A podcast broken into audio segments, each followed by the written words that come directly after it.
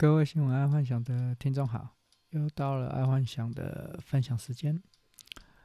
今天来听第一则财经新闻：违章工厂断水断电措施，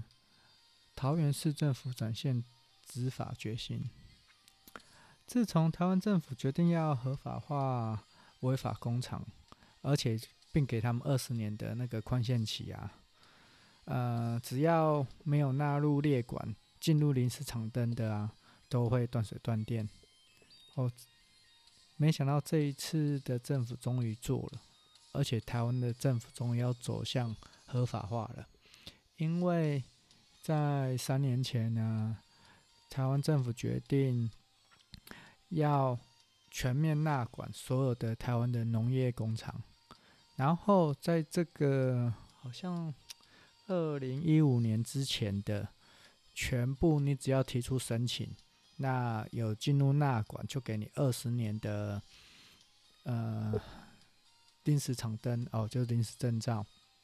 那你就可以继续再做二十年，甚至以后可能变成合法的丁总工业用地。所以这对整个老板都有很大的鼓励啊，尤其是对台湾的中小企业。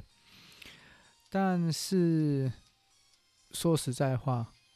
有一个缺点就是说。就算你拿到临时场灯，你的消防也要合乎合乎法规。可是当初会做农业工厂，在台湾农业工厂就是没办法做合乎法规的，所以我蛮看好台湾之后未来十几二十年消消防的行业应该会有很好的一波很大的光景。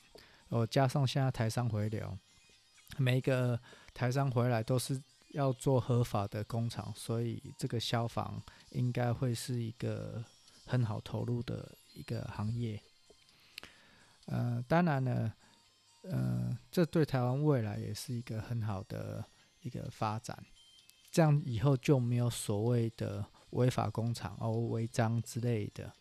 哦，也比较好。对我们以后的子孙世代也比较好，因为你就可以正确的知道。农地里那一个工厂到底有没有违法？呃，违法投放呃废水啊之类的。不然有时候你会看到一个一个在一个农田里面，忽然有一间工厂在那边，感觉也是蛮怪的啦。好，那接下来娱乐新闻：二零二一的台中跨年演唱会啊。呃，林宥嘉是压轴，呃，确定有林宥嘉、狮子、田馥甄、周蕙，嗯、呃，严艺格。然后我前阵子啊，在另外一个 podcast 才才有在讲到，就是说，呃，今因为今年的疫情啊，台湾的艺人都无法出国，哎，果然。你就看到了，跨年真的是可以看到这些欣赏到大牌艺人，所以在台中，记得台中人有福了，你可以到新的呃水南科技园区那边看这些艺人。好，第二个娱乐新闻，用手机拍国片，今年入围金马奖最佳摄影的国片《怪胎》是第一部以 iPhone 拍摄的国片入围金马。这个新闻我看到之后，我就觉得啊，因为手机的防手震跟镜头可以可以每年更新，因为每年都有换手机的需求，所以手机渐渐的开始追上了商业用的摄影机。通常啊，商业用的摄影机不太可能一年一换，通常大概是两三年才会换更新一部，毕竟它是一个。呃，冷门又贵的产品，所以不不是很多人会觉呃，尤其是摄影大大呃大哥他们，不可能说哦，我一年一换，或者是电视台一年一换，通常就是两三年，或者甚至是四五年才一换一个摄影机，哦，商业用的。然后，可是现在因为手机。每年都在出更新，然后所以现在的防守阵啊，跟镜头都已经跟上了商业用的摄影机，而且在这一次的 iPhone 十二，我有看他们的宣传影片，他们是在非洲哦，把手机放在车子上面，那拍斑马奔跑的样子，那这拍摄出来，我就觉得感觉就快要跟专业摄影机拍的一样，所以应该在两三年吧，手机应该就是专业用的商业呃商业用的摄影机，应该就是跟不上手机了。除非商业用的是商业用的摄影机要用到那个三 D 啦，或者是八 K 哦，那另当别论。但是我觉得拍 Full HD 啊、二 K 啊或四 K，我觉得应该是绰绰有余。哎，所以那些有专门在做商业用的摄影机的厂商，应该要注意一下了，可以转型，赶快转型。然后第三个娱乐新闻，在这疫情快持续了一年呢，由知名导演 Michael Bay 呃拍了一部电影叫做《Songbird》。这个继上次我在那个有一个 Podcast 也是在讲到，就是说呃有一个视频在玩那个闹鬼恶作剧的影片，就没想到引起轰动，就被翻拍成电影。应该也是明年上映。结果这一次知名导演啊，Michael Bay 啊，直接对这个疫情啊，哦，拍了一系呃，拍了一部电影这样子。看到看了这两个新闻啊，我就觉得美国真的是不愧对是商业敏感度有的国家，因为当别的国家还在想说，嗯、呃。我如何防疫啊，或者是现在要怎么样，呃，处理这些疫情问题啊，怎样？但是美国常，呃，美国那边就可以马上想到相关的议题，然后拍成，呃，符合现代时事的，呃的电影。哦，我觉得这还蛮厉害的，不愧是创新大国。好，再来是国际新闻。大陆直播市场杀出血路啊！这一次的双十一啊，同时间有四十几万人直播，同时间哦，哦，说真的，我真的很佩服大陆网络的稳定度，同时容纳那么大的资讯量，我想这应该是少数国家做得到的。而且接下来啊，每个视频都要进入四 K 直播啊，或八 K 影音啊，那大量的传讯的。资料库啊，还有伺服器这一些，还有甚至是六 G 啊，我觉得应该会是一个重中之重啊，也是未来可以押宝的地方。我相信，呃，目前大家对于直播的音质、影片、呃影音质啊，呃，会觉得不够好，呃，所以。应该会追求那种，呃，不会有 lag 啊，或者是残影的现象，所以这个势必一定要进入五 G 的后半段，用 Sub 或者是用到六 G，不然的话，现在还是会有一些微微的残影或绕圈圈的。那这样子的话，台湾专门在做这一些的，就是资料库啊、伺服器啊，哦，还有六 G 相关的，可能就。可以脱颖而出了，毕竟台湾已经在这一方面也琢磨蛮久的了。要说，你呃，题外话，像 Amazon 啊、FB 他们的伺服器，其实大部分也是委托台湾制造，IBM 其实也是啊。好啊，所以这个自己去估一下，就可以知道是哪一家。我觉得这一个这些国家呃这些公司应该未来展望应该都还不错。可是记记得要去注意 EPS，因为通常 OEM 的呃帮人家代工的那种毛利是嗯很低，尤其是今年呃汇损的关系，可能有赚钱都变没赚钱的。再是生活新闻，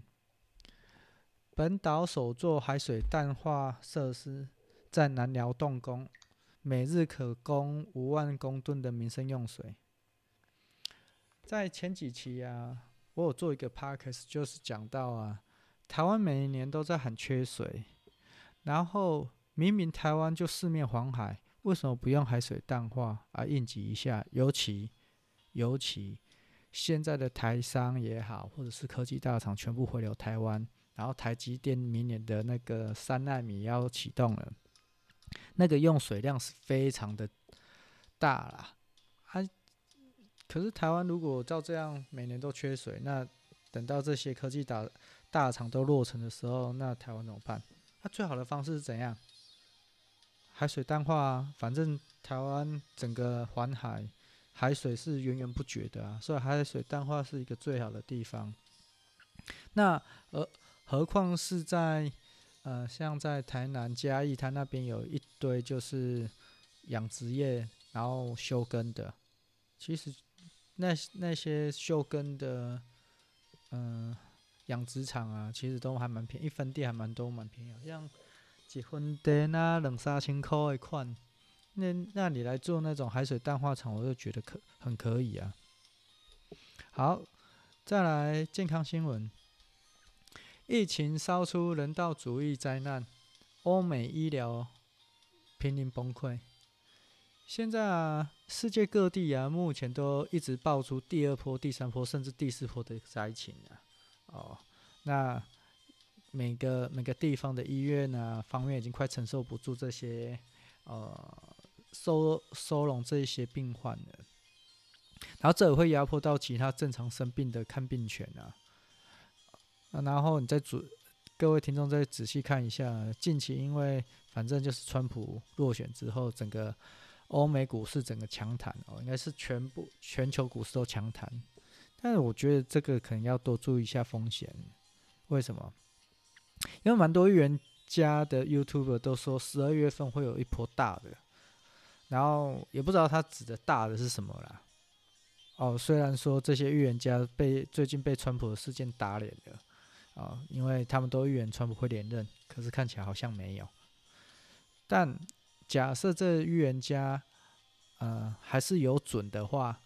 好，这些预言家还是有准的话，十二月份如果不是疫情再创高峰，应该就是股票了。因为这些 YouTuber 没说是啥嘛，然后可是可以一下子影响全世界的只有两个嘛，不是疫情就是股票。所以假设疫情能控制得下来，因为有疫苗，那应该就是股票崩盘。啊，毕竟这一波股票强拉已经拉很久了，嗯，最终股票是要看 EPS 的，啊，EPS 不好，啊，股票拉成这样一定会拉回的，所以大家可能要注意一下。反正十二月份如果他这些预言家讲的说一波大的，我觉得应该如果不是疫情，就是股票。哦啊，这两个其实都不好啊，但是我觉得可以提早做准备了。然后最主要是，以目前来讲，全世界已经开始有第二波、第三波、第四波的灾情。那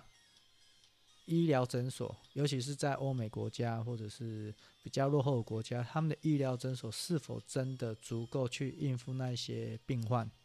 哦，甚至就是说正常生病的病患等等。所以有其实有点有点麻烦的。好，再来科技新闻。呃，Netflix 跟爱奇艺啊都双双涨价。嗯、看这个新闻，我觉得不会意外啊，因为就连 Google 的那个储存空间都要收费了，到明年哦。所以啊，记得题外话，Google 那个存照片的那个收费，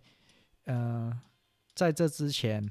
哦，在明年开始收费之前，上传都免费。可是，在明年一月之后就要开始付费了。所以现在要上传的要赶快，嗯、呃，趁趁不到一个月，想要上传的赶快上传。果然呢，啊，然后再回到刚刚的那个新闻呢，我觉得果然现阶段呢，就是平台经济还是最靠谱的，啊，要靠平台才能赚到钱。现在卖东西啊都太慢了。如果能搭上一个什么平台，然后大家都使用的话，而且用的习惯，通常就是靠平台在赚钱的啦，哦，所以产出制造产品已经不再是这个社会所需要的了。现在社会就是如何创建平台，哦啊，个人平台也是啊，像 IG 经营个人网页，其实那就是个人平台的一种，哦，自带流量啊，不啦不啦不啦，那这一些的，所以，嗯、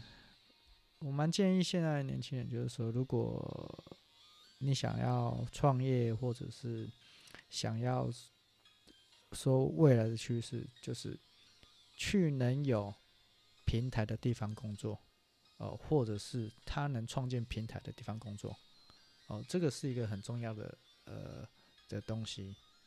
不要去做再去制造业啦、科技业，我觉得黑不帮了啊。当然，